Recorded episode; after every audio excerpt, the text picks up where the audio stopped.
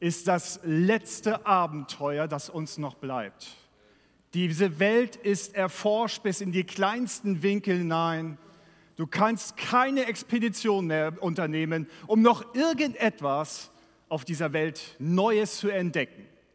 Es sei denn, du gehst also so in, die, in den Bereich Mikrobiologie oder Insektenforschung oder sowas. Da kannst du immer noch neue Arten entdecken. Aber ansonsten ist die Welt erforscht. Was bleibt denn uns eigentlich noch ans Abenteuer?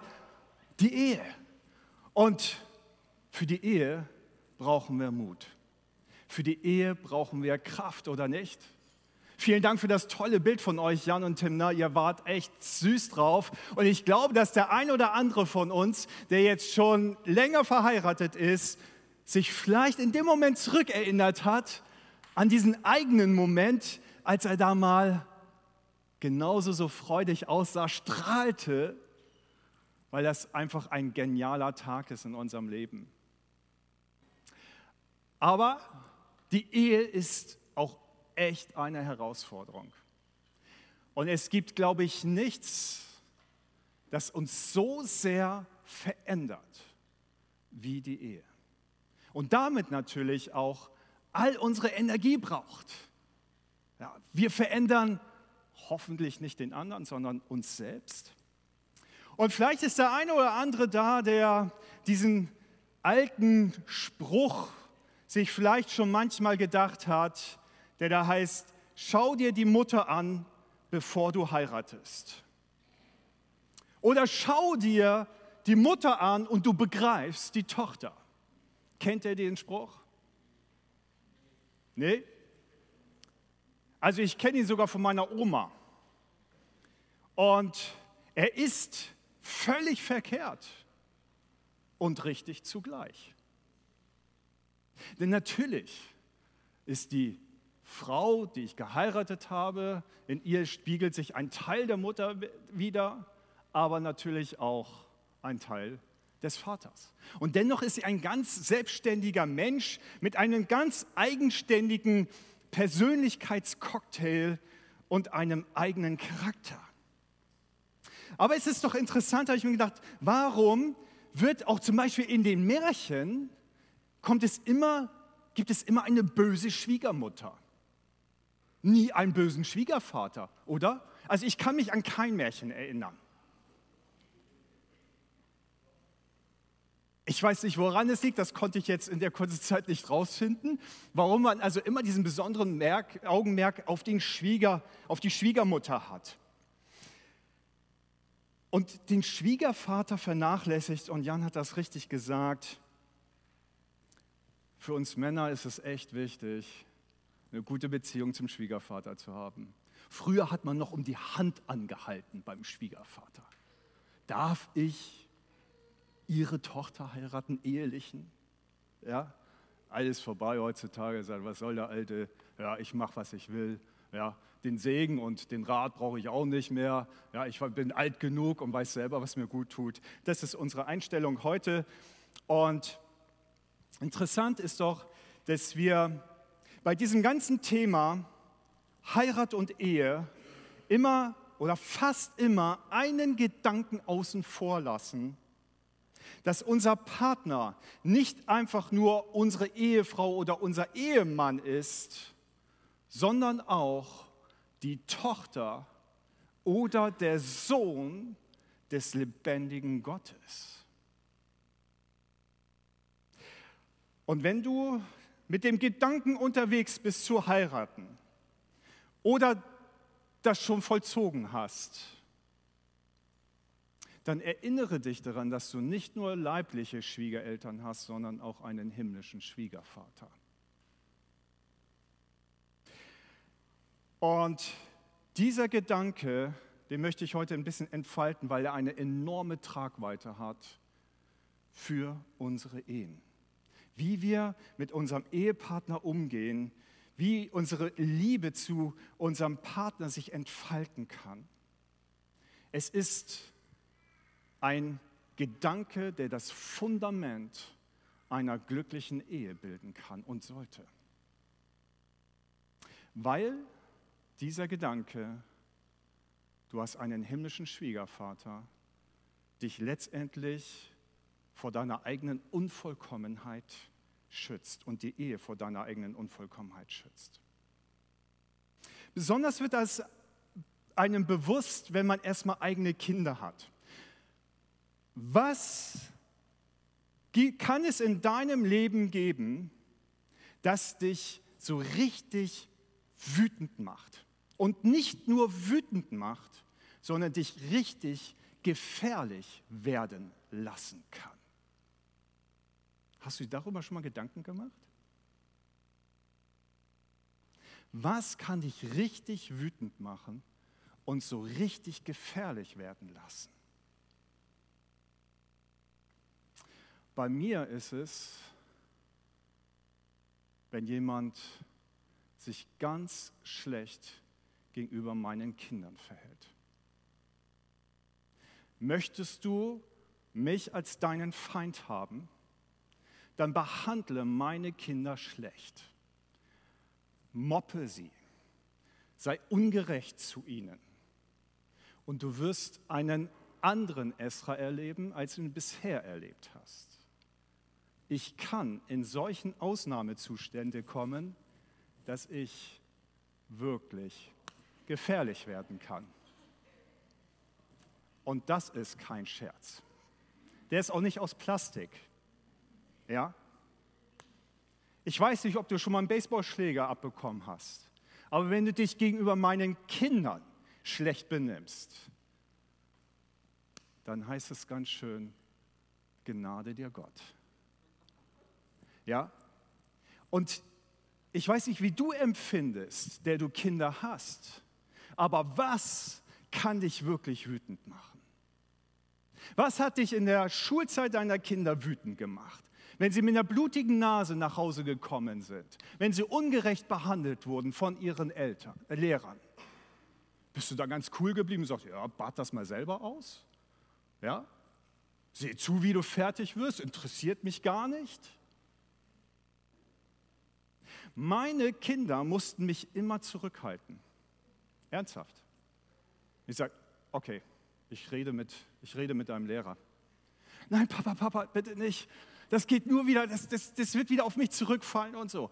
Und interessanterweise bei meinem Sohn, da habe ich ihm gesagt, ja komm, kämpf dich mal ein bisschen durch, ja, werd mal erwachsen. Und bei meiner Tochter war es noch ein bisschen stärker. Und die hat manchmal wirklich im Arm gelegen, hat gesagt, Papa, bitte, geh da jetzt nicht hin.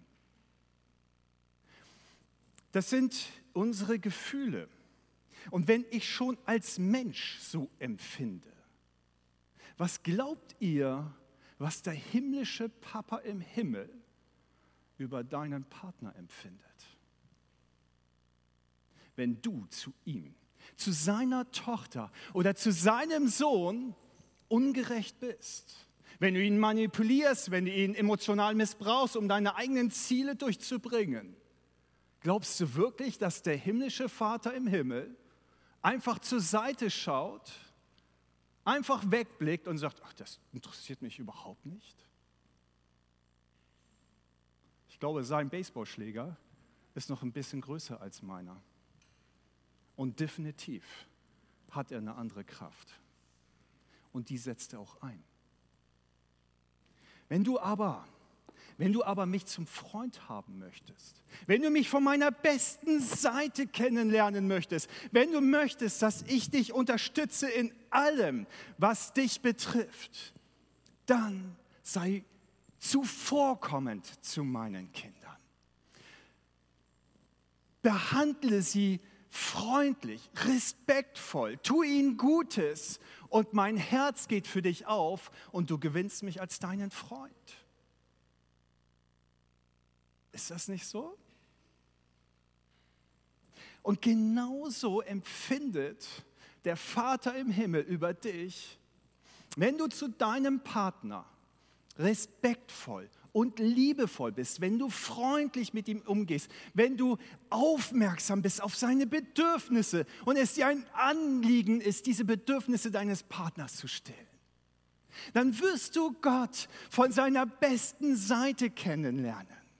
Er wird sich dir zuwenden, er wird dich segnen über alle Maßen, weil er sich darüber freut, wie du mit seiner Tochter oder mit seinem Sohn umgegangen bist. Das ist die Realität von Ehe. Und was für ein Vorrecht haben wir, Kinder Gottes, dass wir das wissen, oder?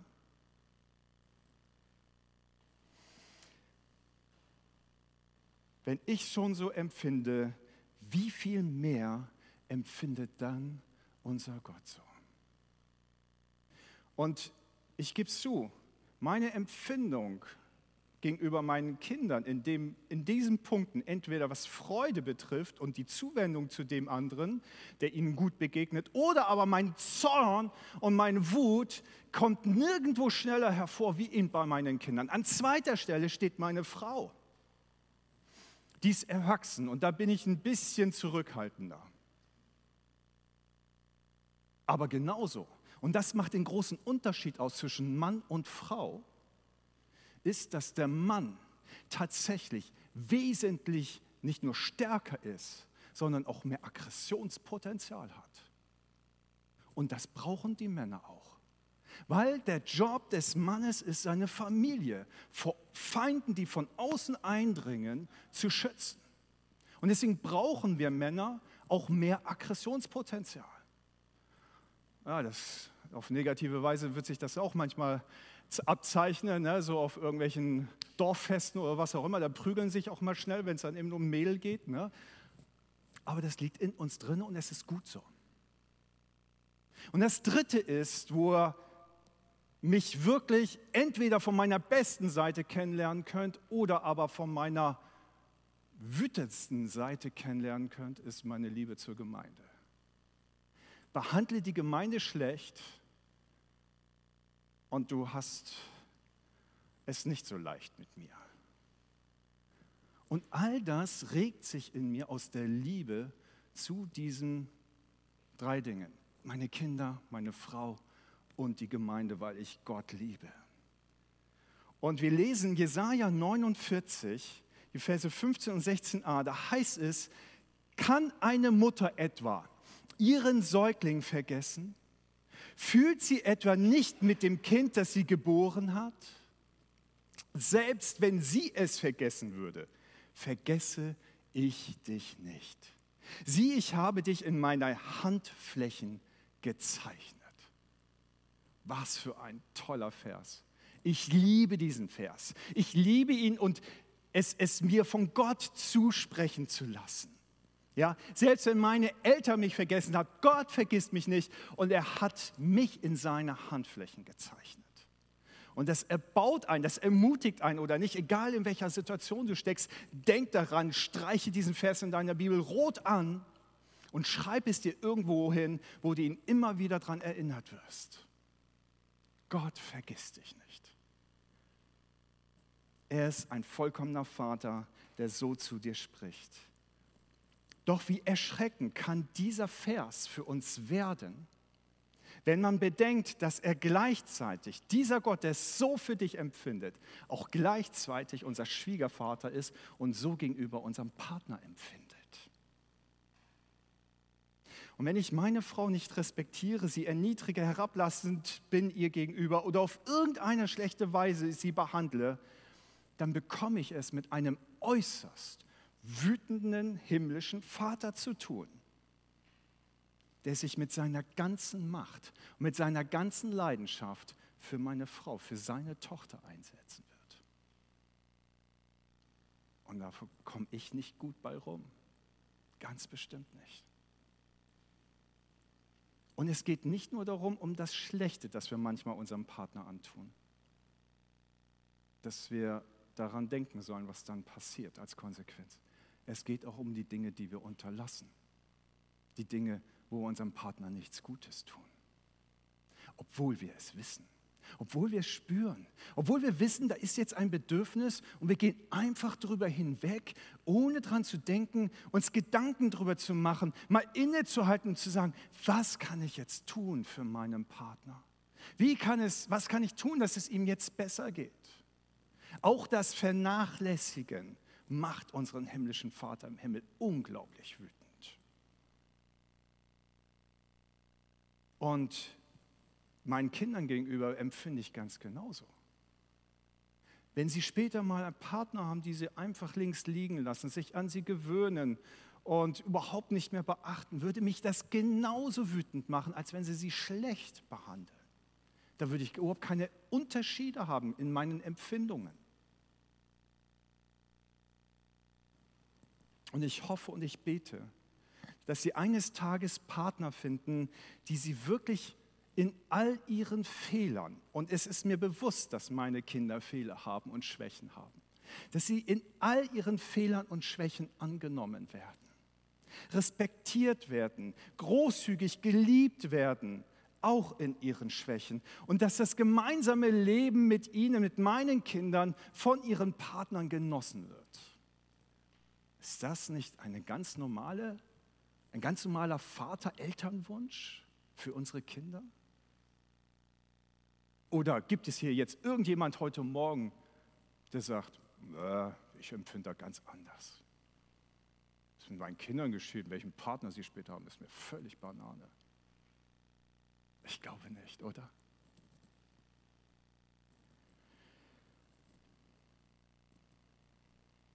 Ist es nicht schön, Sie haben Partner später, die nicht alle Fehler kleinlich aufrechnen? die nicht selbstsüchtig nur an sich selbst denken und emotional den anderen, meine Kinder, für ihren eigenen Vorteil ausnutzen?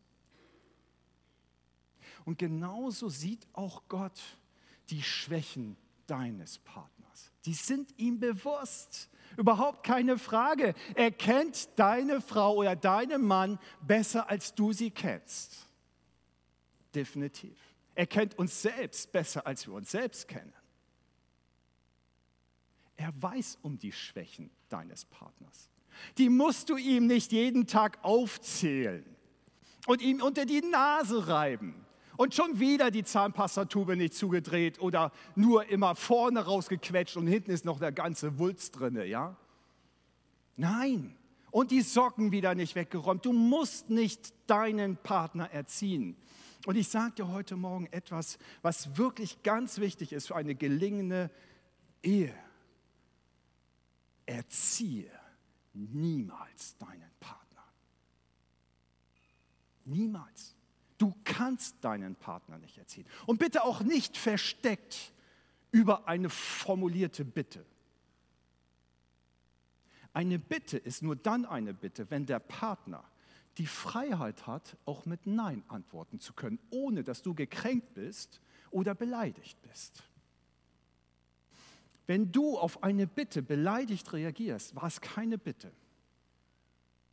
Dann war es ein Verlangen. Dann war es eine Erwartungshaltung, die dahinter steckt. Wir können unsere Partner nicht erziehen. Wir können es nicht. Gott macht das. Er wird deinen Partner heiligen. Weißt du, du hast genug zu tun an mit deinen Reaktionen auf, den, auf die Fehler und den Schwächen deines Partners richtig zu reagieren. Daran kannst du arbeiten.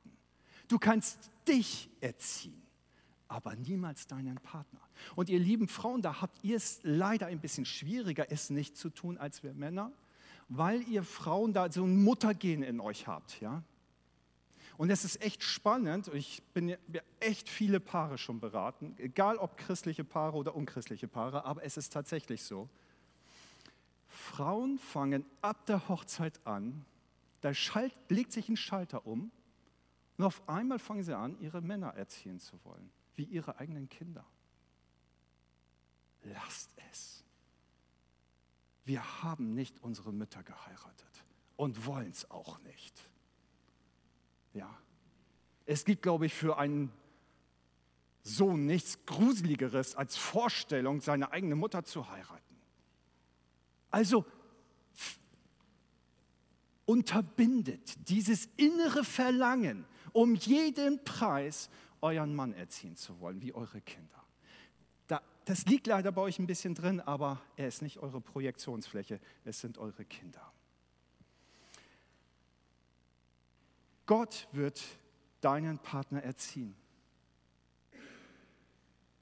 Und denke einmal darüber nach, ob du so wie du in der vergangenen Woche deinen Partner behandelt hast, ob du es möchtest, dass deine Kinder auch so behandelt werden von ihren Partnern.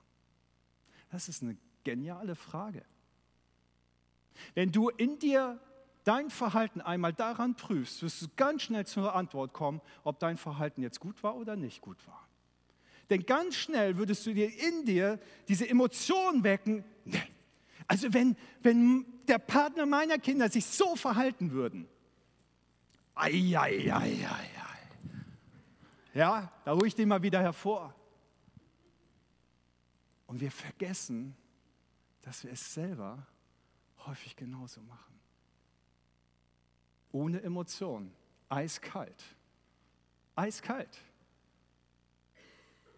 Und dann wundern wir uns, dass wir krank werden oder dass wir vielleicht sogar sterben. Bei Kleinigkeiten wie zum Beispiel unehrenhaft das Abendmahl zu nehmen, sagt Paulus schon. Wie viel mehr, wenn es um die Ehe geht, wenn es um die Tochter oder den Sohn des höchsten Gottes geht.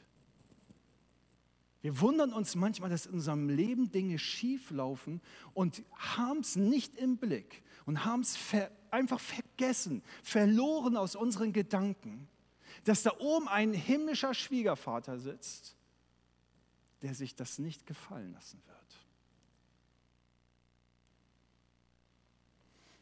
Denke daran, dass du nicht nur einfach einen Mann oder eine Frau geheiratet hast, sondern einen Sohn oder eine Tochter Gottes. Und wie können wir das jetzt aber mehr und mehr Wirklichkeit werden lassen in unseren Beziehungen, in unseren Ehen? Und diese Reihe, die wir jetzt durchgehen mit verschiedenen Themen, könnt ihr auch ganz deutlich, die meisten Themen zumindest davon eins zu eins, auf eure anderen Beziehungsebenen übertragen. Noch ganz besonders auf die Beziehungsebene hier in der Gemeinde, den Geschwistern untereinander. Wie können wir dieses, dieses Bewusstsein darüber, dass wir auch einen Schwiegervater haben, wirklich mehr und mehr in unseren Gedanken, in unser Verhalten hineinsickern lassen. Und das Erste ist natürlich, was uns sofort bewusst wird, ist durch Liebe. Ja?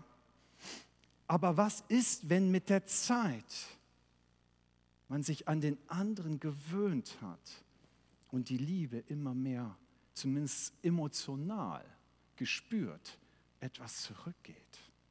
Wenn ich vergesse, dass ich anders mit meinem Partner umgehen sollte, was mache ich dann? Dann bleibt uns, und das ist die Grundlage, nur noch die Furcht. Die Furcht. Ich weiß nicht, wie oft und wie viel du über die Furcht vor Gott, die Gottesfurcht, schon dir Gedanken gemacht hast. Ist Gott gnädig? Ja, ne? Oder? Würdet ihr sagen, nö. Nicken, schütteln, irgendeine Reaktion? Ja, ja? Okay. Gott ist gnädig. Gut. Ist Gott gütig? Ja, absolut. Ist Gott freundlich, gut, liebevoll? Ist er fürsorglich? Ja, schön, dass es einige ihn so kennenlernen von euch. Andere können da noch was entdecken. Zweifellos ist Gott das alles. Aber, aber er ist auch heilig. Unser Gott ist heilig. Er ist gerecht. Und er ist ein eifersüchtiger Gott, sagt er. Ein eifersüchtiger Gott, den man leicht zum Zorn reizen kann.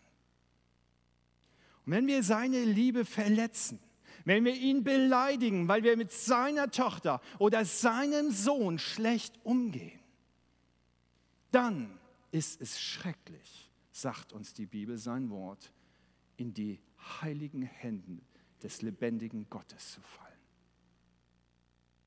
dann ist es schrecklich.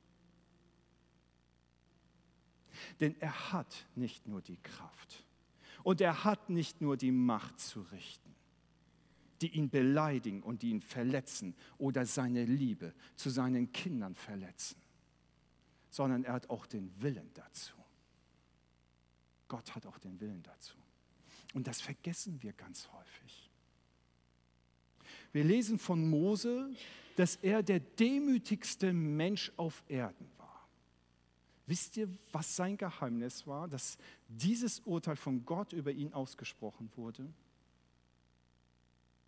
Dass er Gott fürchtete. Wir lesen in 5. Mose 9, Vers 19, da heißt es, denn ich fürchtete mich vor dem Zorn und dem Grimm, mit dem der Herr über euch erzürnt war, so dass er euch vernichten wollte. Vernichten wollte. Auf dem Berg Sinai. Da hatte Gott einen riesengroßen Baseballschläger in der Hand. Und Mose legte sein ganzes Leben als Gewicht in die Schale, um in, die, in den Arm Gottes zu fallen, damit er nicht ausholt und zuschlägt. Das vergessen wir ganz häufig. Wir haben einen gütigen Gott, aber wir haben auch einen heiligen, gerechten, gerechten Gott. Und seinen Zorn zu wecken, ist alles andere als gesund für uns. Und das ist hier jetzt nicht nur eine Beziehungseigenschaft des Menschen aus dem Alten Testament.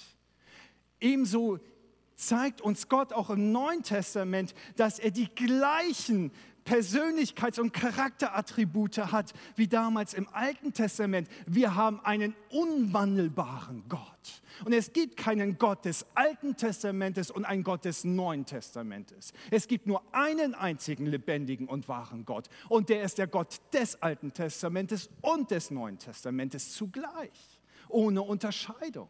Und das vergessen wir häufig. Als Hananias und Sapphira die Gemeinde betrog und Petrus belog, fielen sie beide tot um in der heiligen Gegenwart Gottes. Und was lesen wir dann? Und es kam eine große Furcht, Ehrfurcht vor Gott über die Gemeinde und die Menschen um der Gemeinde herum, die in Bezug zu ihnen standen. Und es trauten sich keiner mehr, einfach so blindlings sich der Gemeinde anzuschließen. Und Gott tat aber Tausende hinzu. Der gleiche Gott im Alten Testament wie im Neuen Testament. Kein Unterschied. Und in der Apostelgeschichte lesen wir dann, als Paulus, als Saulus zum Paulus wurde, als Jesus ihm begegnete und er die Verfolgung der Gemeinde aufgehört hat, dass die Kirche nun Frieden in ganz Judäa und Galiläa und Samarien hatten, dass sie auferbaut wurden, ihre Wege gingen in der Furcht des Herrn. Und sie wuchsen durch den Beistand des Heiligen Geistes. Das war eine Auszeichnung der neutestamentlichen Gemeinde. Und ich gebe euch jetzt mal allen, die ein bisschen in der Gemeindewachstumsliteratur unterwegs sind, was nicht genannt wird, ist, ein Wachstumskriterium der Gemeinde, der neutestamentlichen Gemeinde war die Furcht vor Gott. Die Furcht vor Gott. Und gerade wir Pfingstler sind da manchmal ganz schön kurzäugig unterwegs, dass wir immer nur den Sinn hier auflegen auf den Beistand des Heiligen Geistes. Aber zuerst steht die Furcht vor Gott. Wisst ihr, ich liebe Gott von ganzem Herzen. Und es ist wirklich meine Hauptmotivation, mich zu ändern und ihm Freude zu bereiten, indem ich wirklich nach seinem Willen frage, was ihm Freude macht. Aber wisst ihr, was mich am meisten davon abhält, andere Menschen schlecht zu behandeln?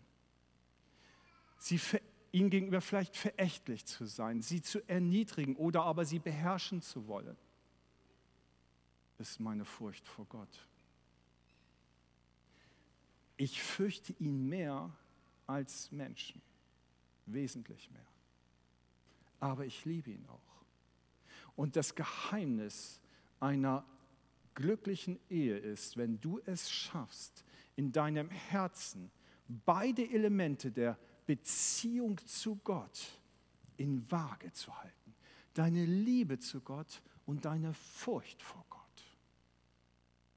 Und das vergessen wir häufig. Wir wünschen uns alle den gütigen, liebevollen, sanftmütigen, barmherzigen, gnädigen Gott. Und das ist er. Aber es tut uns gut, auch Furcht vor ihm zu haben. Ich kann mich gut erinnern, meine Oma väterlicherseits, da hing im Wohnzimmer ein, nee, im Schlafzimmer muss das gewesen sein, im Schlafzimmer, ein Bild, großes Bild von Jesus als Hirte gezeichnet, wie er so ein Schaf, im, so, so ein Lamm im Arm hielt. Ich weiß nicht, ob ihr so ein Bild kennt aus eurer Vergangenheit, so ein bisschen altertümlich gemalt und so. Das hing da drin und ich bin mit diesem Gedanken groß geworden, aber ich bin auch mit dem Gedanken groß geworden, wie Johannes Jesus sah in der Offenbarung. Der da war, das Haupt, die Haare weiß wie Schnee, die Augen wie Feuerflammen, die Stimme wie ein Grollen des Donners, die Zunge wie ein Schwert und strahlte heller als die Sonne. Und als sich Johannes umdrehte, fiel er wie tot vor Christus nieder. Wann bist du das letzte Mal vor diesem Christus wie tot auf deine Knie gesunken, so wie wir es vorhin gesungen haben, und hast ihn einfach nur noch angebetet und hast nur gewartet, bitte vernichte mich nicht durch deine bloße Existenz und Gegenwart. Aber wisst ihr, was das Schöne ist an diesem Geschehen, das wir so mitgeteilt bekommen von Johannes? Dass dieser Weltenschöpfer und Weltenrichter, der alles durch sein eigenes Wort am Leben hält, deine und meine Existenz, dass er sich niederbeugt und Johannes seine Hand auf die Schulter legt und sagt, fürchte dich nicht fürchte dich nicht. Und wenn du ein Geheimnis wissen möchtest, wie deine Liebe zu Gott wachsen kann, dann in diesem Bild, wenn deine Furcht vor ihm besteht. Und jetzt stellt euch vor, du fürchtest diesen Gott und er beugt sich zu dir nieder, der alle Macht in seiner Hand hält und in seinen Worten. Und er sagt zu dir ganz liebevoll und sanft, fürchte dich nicht. Was macht das mit deinem Herzen? Entsteht da Liebe? In meinem Herzen entsteht Liebe. Ich liebe genau aus diesem Grund meinen Gott mehr als je zuvor. Es ist genau dieser Gedanke, der mich einfach mit dem Hauch seines Mundes vernichten könnte, es aber nicht tut, weil er mich liebt. Und es weckt Liebe, eine, eine erneuerte Liebe aus meinem Herzen ihm gegenüber, mehr als je zuvor ich mir vorstellen kann. Mehr als seine Güte, seine Vergebung und seine Gnade in mir bewirken könnte. Es ist genau dieser Widerspruch, diese Diskrepanz, die mein Herz erweckt für ihn. Wie geht es dir?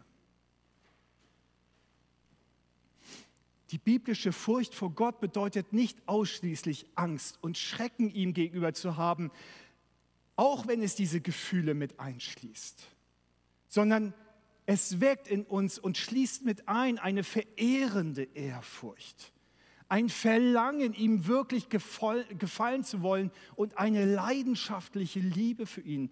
Das schließt Gottesfurcht alles ein. Das ist biblische Gottesfurcht.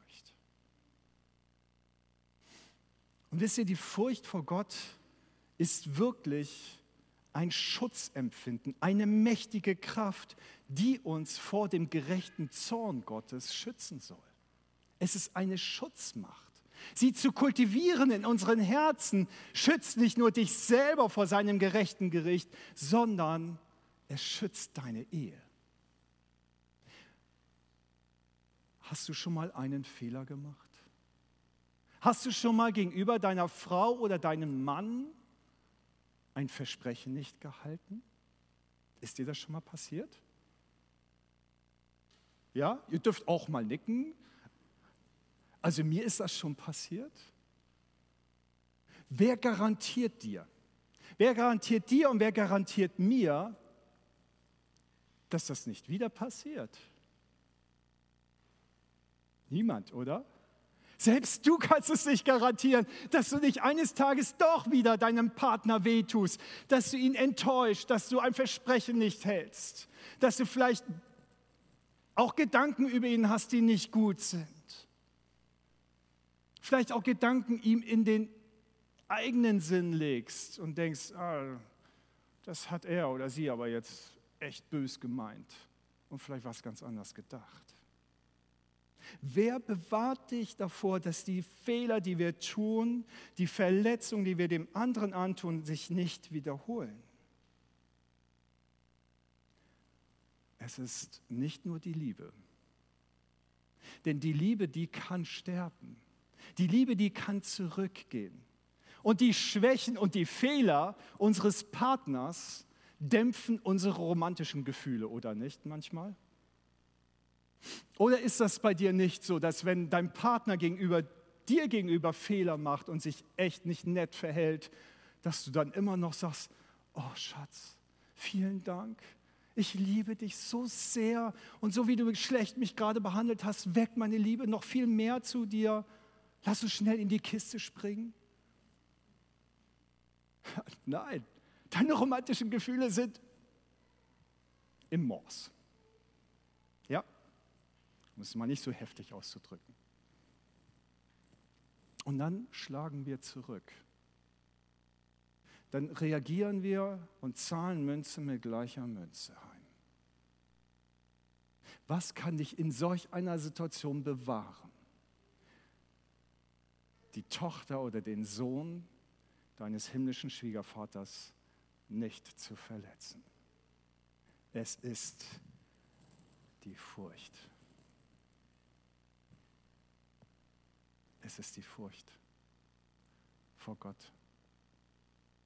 Und es ist gut, wenn wir sie in unserem Herzen kultivieren.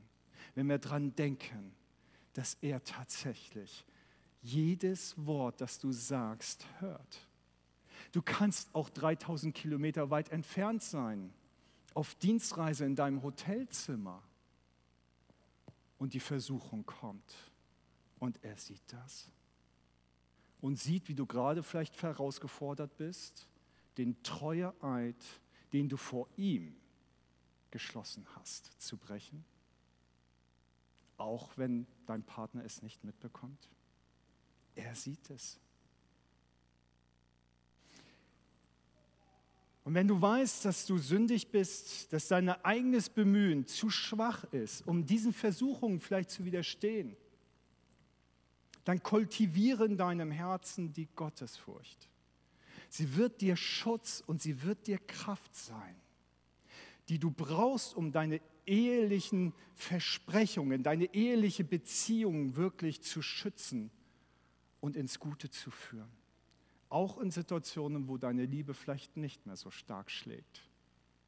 Und aus ihr heraus gibst du aber dann der Liebe neuen Raum, auch für deine Beziehungen.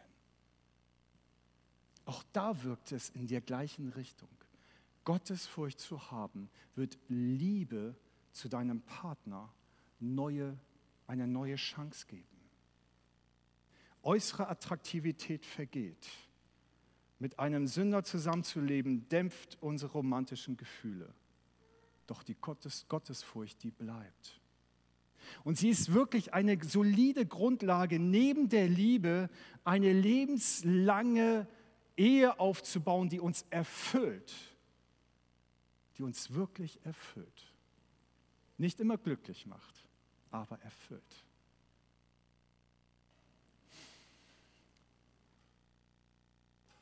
Denk daran, dass du kein Waisenkind geheiratet hast. Denk daran. Deine Frau, dein Mann ist kein Waisenkind. Selbst wenn sie es im irdischen ist, es gibt einen himmlischen Vater.